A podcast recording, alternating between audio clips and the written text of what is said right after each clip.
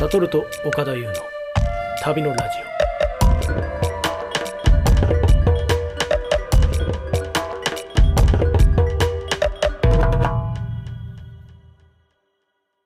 サトルさん。何ですか岡田さえ今日は投稿コーナーへのお便りからいきたいと思います。ん。はい。投稿コーナー、番組へのお便り。えーラジオネーム、次第、次第、様食いさん。え怖いな。え、え、かけ、漢字なん読みで書くんですか？方が合ってるかわかんないです。そう、次第、次第様食い。怖いな。ちょっと怖い名前なんですけど、はい。えいつもラジオ楽しく聞かせていただいております。私も以前はよく海外旅行に行っておりましたが、旅といえば押し売りのガイド、過去半分詐欺だと思います。お二人か、お二人も経験がよく終わりだと思います。一方、コロナ前の日本の政策としてインバウンドをしていたのも懐かしいことかと思います。そこで、いつかまたインバウンドが盛り上がったとき、お二人は海外からの観光客に対してどのようなガイドを押し売りしたいですか？詐欺行為はなくとも、あえて日本でご利用ししたいことがあればお聞きしたいです。よろしくお願いしますと。ああ、いいですね。押し売りしたいのは何かっていう。押し売りしたいのね。詐欺はダメだけどね。なるほどね。そうそうでまずそうですよね。押し売りは結構ありますよね。その海外で。うんうんうんで、まあよくあるのが、まあ、絨毯とか、うん。うん。あの、まあガイド自体の押し売りというか、そうですね。自称ガイドみたいな。これなんか印象深かったのは、カンボジアに行った時に、はい。あの、アンコールワットの近くで、やっぱその押し売りの強さって、まあ、いかに観光客が多いかにこうね、ある程度比例してるじゃないですか。そうね、そうですね。需要、需要あるところに供給ありかそうそうそうも。う逆か。観光スポットであればあるほど、なんだろう、押し売りたちの、なんか、切磋琢磨というか、なんか自然淘汰というか、こうね、どんどん強烈な押し売りだけ生き残っていくみたいな、になっていくんで、ねどんどんね、うん加熱していくんですけど、うんアンコールワットのあたりすごくて、うんなんか多分そこ行くまでの、なんかマーケットみたいなのがあって、ちっちゃい。そこでもうその T シャツとか仏像みたいなやつとか、なんかそういうのをこう、もう押し付けられて、結構強烈だったんですよ。うんでも、まあ、カンボジア行った時は、すでに何回かを海外に行った後だったんで、はい。もう俺はこんなとこで買うようなステータスじゃないと。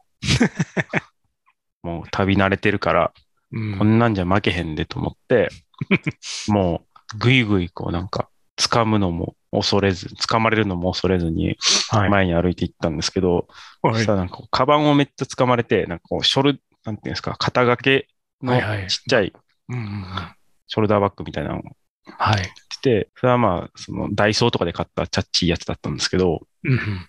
それを思いっきり引っ張られて、ピチってこう破れて、あら、怖いな。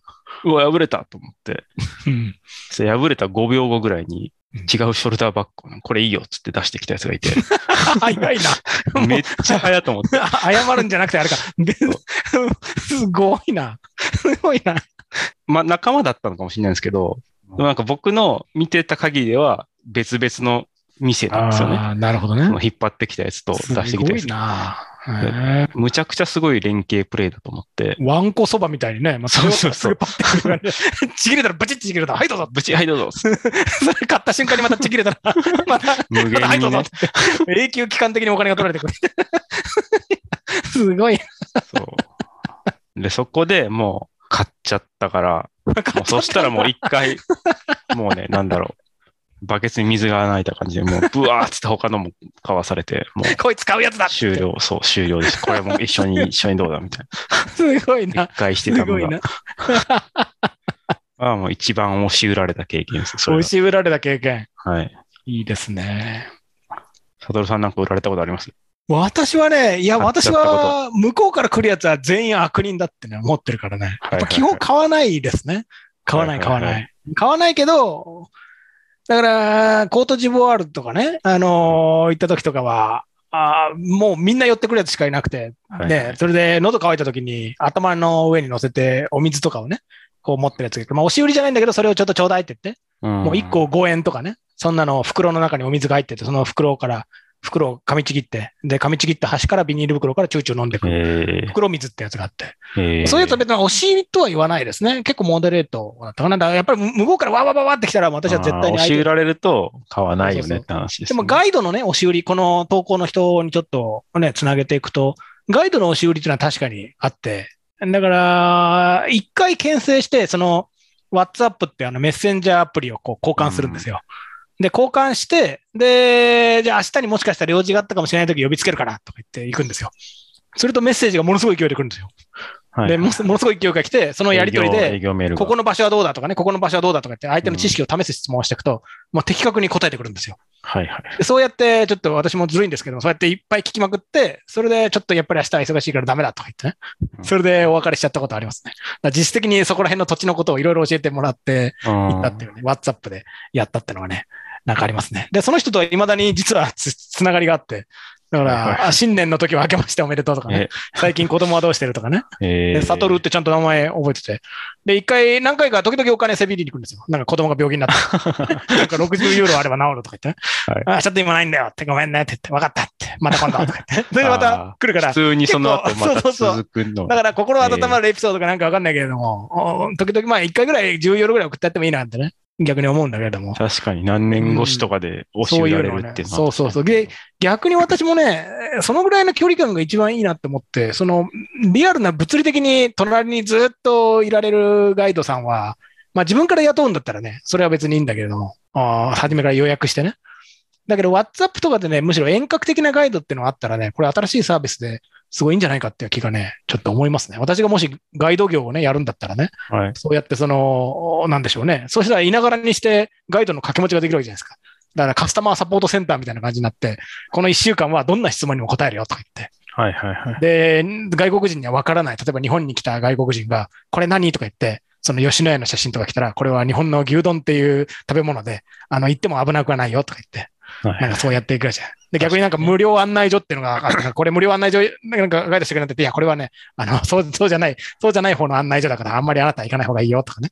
そういうなんかローカルの人しかわかんないアドバイスを、こう、写真をやり取りをとかして送ってもらって、それで1日1000円か2000円ぐらいを稼いで10人ぐらいの顧客をわーってやってずっと質問してくるやつはそんなに多分いないんですよ。多分ね、基本的には一人で、はいはいはい。一人で旅したいとか、みんなで、みんなだけで、仲間内だけで旅したい人が多分最近は増えてきてると思うから。はいはいでも困った時だけそこのローカルな文化に熟知してる人が、あの、ここではこういうふうにお金払うんだよってことをテキストでポポポって送れば、そうするとこっちも英語はずっと喋りの英語はできなくても、あの、テキストの英語だったらそれなりでみんなできるじゃないですか。はいはい。それで、僕はね、今仕事クビになったらそういう感じで、なんか、飯食えるんじゃないかなってね。確かにな。なかなか良くないですか？っていうのをね、その、押し売りの人から逆にこっちがガイドするときには、こういう風にしたら面白いんじゃないかなってね、気がしますね。なんかね。多分なんか、アメックスのプラチナカードとかについてる、そうそうそうそうそう。ああいう、コンシェルジェ。みたいなやつでも、ああいうコンシェルジュは多分みんな下ぶった人だから、ちょっと応用問題はそれのね、はいそうそうそう。だから、その銭湯の入り方とかね、ここは合法か非合法かとかね、危ない質問は多分責任を持てないから、あの、アメックスとかも。はいはいはい。いや、ちょっとこれは当社では受けたまりかねますよりも、それともなんかもう、ローカルなね、ドブざらいみたいなところを熟知してる人が、多分この地域はあんま行かない方がいいぞとかね、こここの、このお店よりこっちの方がラーメンうまいぞとかね、そういうことをテキストで教えてくれる人っていうのをね、なんか個人営業で信頼を信頼を得て、なんかやってって、こ確かにね。フランス語だけできる人とかね、フランス語のチャットなら任せてとかね、わかんないけど。確かに。普通になんかちょっとトラブルになったら電話変わってもらったらこっちでやるそうそう。だから僕次アフリカ行くことになったら、そういうタイプのガイドを雇って、で、本当にやばかったら警察に代わりに電話してくるんですよ。で、Google マップで自分の場所を教えて、来てくれってね。それはね、なんかいいんじゃないかなって。新しい今の、この、おなんですかね、コロナウイルスが流行った後の 非接触型ガイド、めちゃくちゃやってる人いるかもしれないけど、リアルなというか、提案します。有効な答えができましこれお金稼げんじゃないかなってね、いや 思いますよ。で一人当たりの単価は安くてもね、みんなでバーってグループ保険みたいな感じでこうやってって。確かにね。うん。これ、変え難いサービスなんじゃないですかね。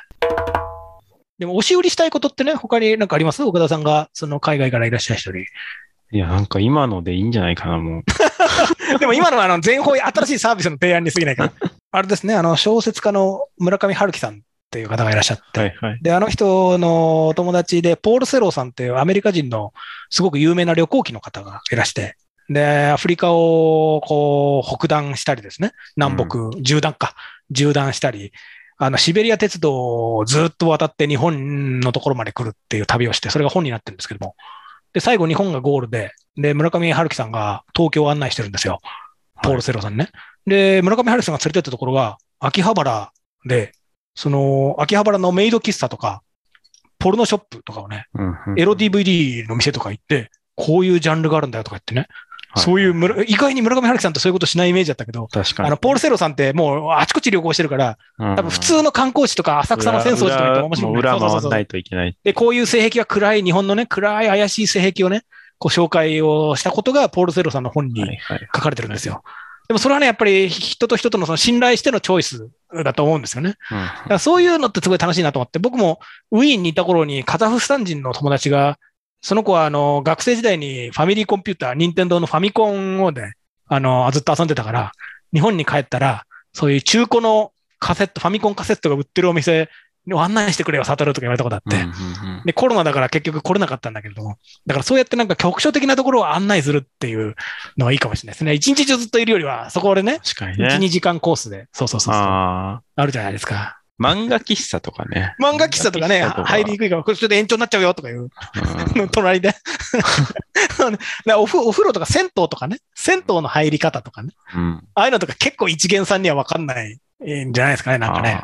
やっぱあれか、道、道民、道道民の楽しみ方。道民のた まず道民が いい、いいね。すごくコスパのいい温泉とかサウナとかが楽しめる、あの、ビジネスホテルだっていう共通理念を得られてる時点でガイドいらないんじゃないですかね。俺、どうピンポイントで俺、道民、レストラン、ホテル、道民っていうのはあ並列である。道民、小伝馬町と道民、上野店どっちがいいのか相談を。どっちがいいのか。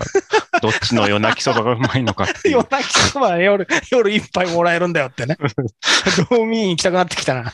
道民道民は、いやめちゃくちゃ、これいいですね。バックパッカーとかでもいい気がしますからね。そうですよね。うんてか、私も出張とかで、あの、優先的にもう道民があるかどうかをこう考えちゃいますね。うん最高ですよね。あの夜泣きそばね。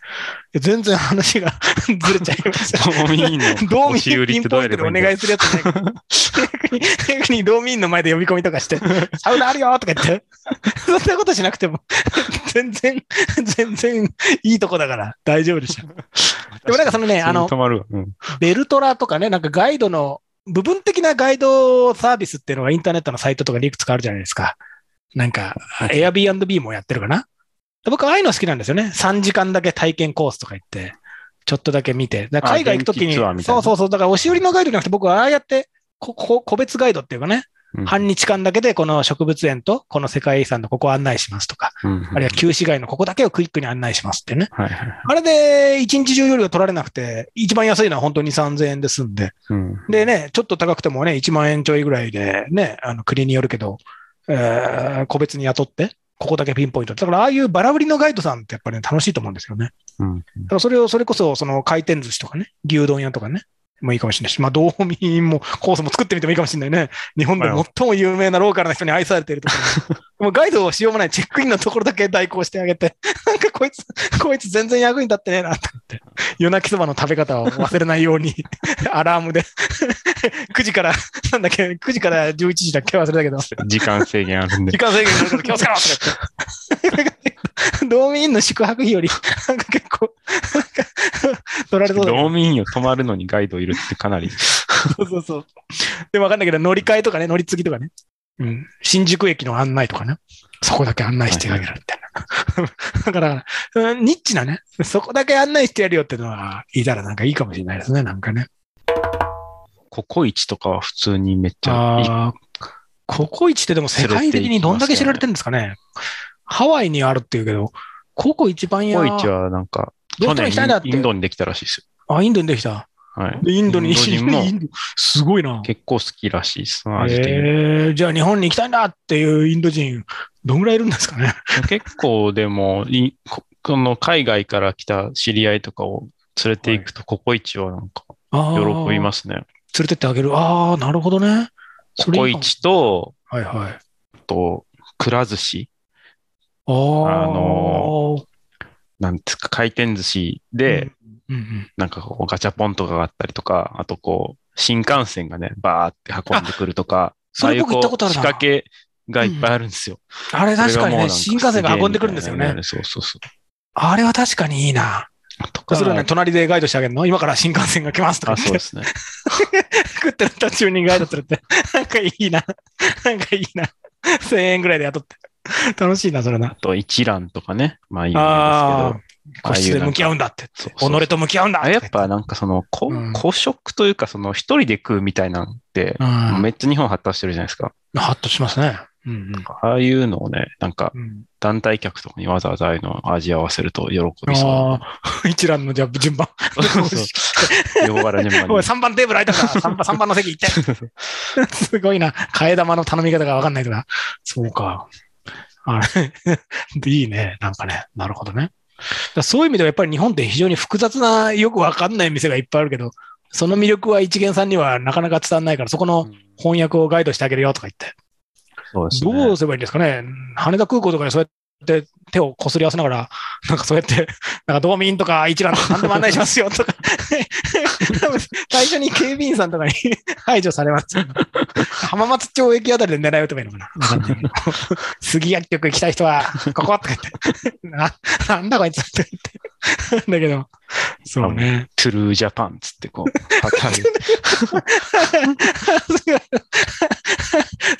いいいな。いいな。リアルジャパン。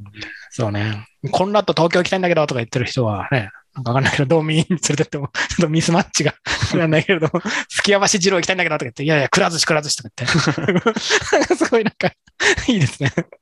そういう人、でも、確かにでもね、本物の日本はここだよとか言ってね。試食販売とかも、あ、そうです確かにね確かに。常備、まあコロナとかであんまりやってなくなっちゃったのかもしれないけど、確かにデパ地下とか、試食コーナーとかは確かにうねん、実演販売。これだけでお腹いっぱいになっちゃうよとか言ってね。確かそうやってガイドで回ったらもうめちゃくちゃ、やっぱり営業妨害ですよ。みんな30人ぐらいの団体が。に。みんな、ここでであ確かに。そこは全部タダだよ。弁当1分ぐらいなくなっちゃいますよ、ね。あ、だからそこはあのみかじめ料っていうから、その先にお金払うんですね。だから。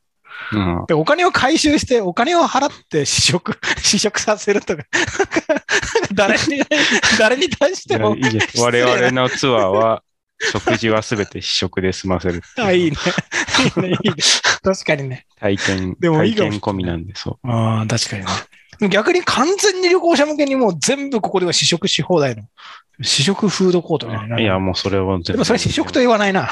わかんないけど。いや、もう、あっ作って歩きまくって。OK ストアとヤオコーの試食、ローカル、ローカルだな。そこはねその食事は2回試食がすごいと言われてるスーパーそうそうでも試食って結構順番がめちゃくちゃありますよね。なんかね、マグロ食べた後ヨーグルト食べて、その後納豆でとかなんか、わかんないけど、この回り方がね、やっぱりわかんないとね、とりあえず来たもん来たもん食べると、およそ食べる順番で食べないじゃないですか。なんか、それもなんか、うん。これが日本流だとか言っといて、そうだ。なんか腹の中でブレンドされていくのを味わうケ。オティック東京みたいな感じでなるほどねね。なるほどね。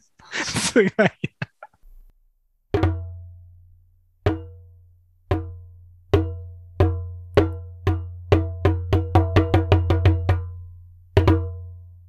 旅のラジオ、ここでお別れしたいと思います。本日はカンボジアの公用語、クメール語でさようなら。リハイ。へえ。